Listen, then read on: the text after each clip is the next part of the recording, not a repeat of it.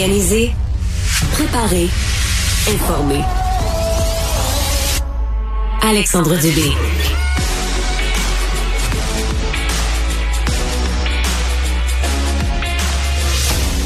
Québec a annoncé des mesures pour inciter davantage de gens à se diriger dans le réseau de la santé. Ça prend la forme d'une d'une bourse et l'objectif de tout ça, ben, c'est d'attirer davantage de gens pour en faire des préposés. Je rejoins Émilie Pelletier-Grenier, qui est journaliste, future infirmière. Salut Émilie.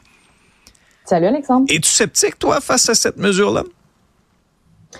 Euh, oui, ben, je suis vraiment, vraiment sceptique. Puis il y a quelque chose qui m'énerve un peu en santé, c'est que dès qu'on fait une annonce, qu'on annonce qu'on va injecter de l'argent X de peu importe en santé, il faudrait toujours qu'on se réjouisse. Puis c'est un pan de notre société qui va tellement mal que ça me donne l'impression que c'est à cause de ça qu'il faut tout le temps se réjouir. Les raisons principales pour lesquelles moi je suis sceptique par rapport à cette annonce-là, c'est que il y en a trois, puis c'est un argumentaire qui est quand même assez simple. C'est être préposé aux bénéficiaires, c'est pas un travail qui s'apprend sur un coin de table. Or, on le sait, dans cette euh, version-là, accélérée de la formation, il y a environ 150 heures qui ont été retranchées au programme. Moi, durant la pandémie, entre autres, j'ai été préposée aux bénéficiaires, puis j'ai travaillé avec des gens qu'on a formés relativement rapidement parce que c'est quelque chose qu'on avait aussi expérimenté durant la pandémie, là, ça, d'offrir la chance à des gens d'être formés rapidement puis d'aller sur le plancher. on a déjà joué dans ce film-là. Est-ce qu'on a tourné les coins ronds? Euh, à mon sens, pour ces gens-là qu'on a formés rapidement, oui, et j'ai travaillé avec ces gens-là et ça ne fait pas uniquement des bons travailleurs. Puis c'est ça où, moi, euh, ça me fait me dire que je suis extrêmement sceptique. Puis c'est une solution temporaire à un problème qui va continuer de durer dans le temps. On a besoin, entre autres, de revaloriser la profession euh, de préposer aux bénéficiaires, de, de, de, de tous ces auxiliaires-là aux soins.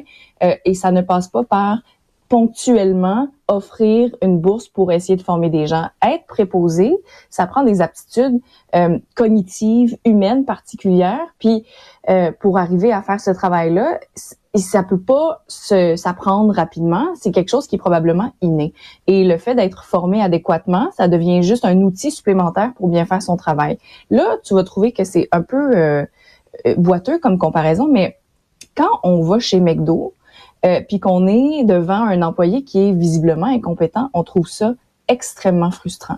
Imagine euh, quand tu es au moment le plus vulnérable de ta vie ou que tu es un proche qui accompagne quelqu'un qui est malade, puis que tu es face à un employé qui visiblement ne fait pas bien son travail. C'est c'est extrêmement frustrant. Et c'est ça, j'ai l'air de mauvaise foi, mais comme je le disais d'entrée de jeu, quand j'étais préposée aux bénéficiaires durant euh, la pandémie, durant mes études, j'ai j'ai des j'ai des exemples qui pleuvent là, de, de moments où j'ai eu des conflits avec des, des, avec des collègues ah parce que mes collègues se cachaient, parce que les gens voulaient pas travailler, parce que les gens étaient agressifs, parce qu'on reprochait à des patients d'avoir mouillé encore leur lit, euh, de, de, de, qui veulent pas collaborer avec toi, que qui veulent en faire le moins possible. Quand on sait que la tournée du soir, elle est à 20 heures, puis que là, il est 18 heures et que le patient a mouillé sa culotte d'incontinence, ben, j'irai le changer à 20 heures.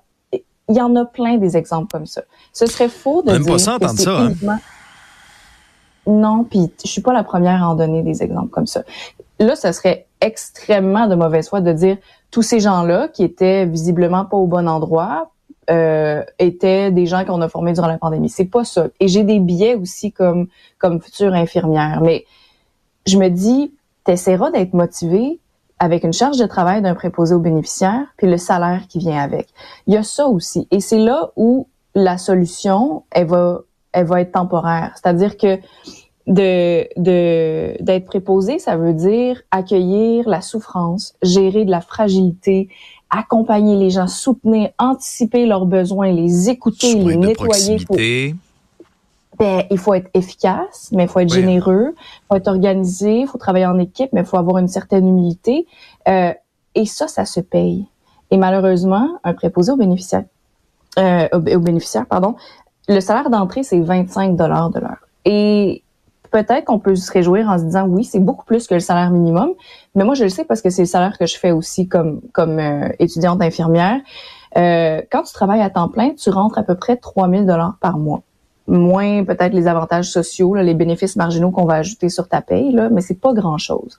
Comment tu veux qu'on attire des gens qui ont vraiment la fibre pour faire ce travail-là avec ce salaire-là?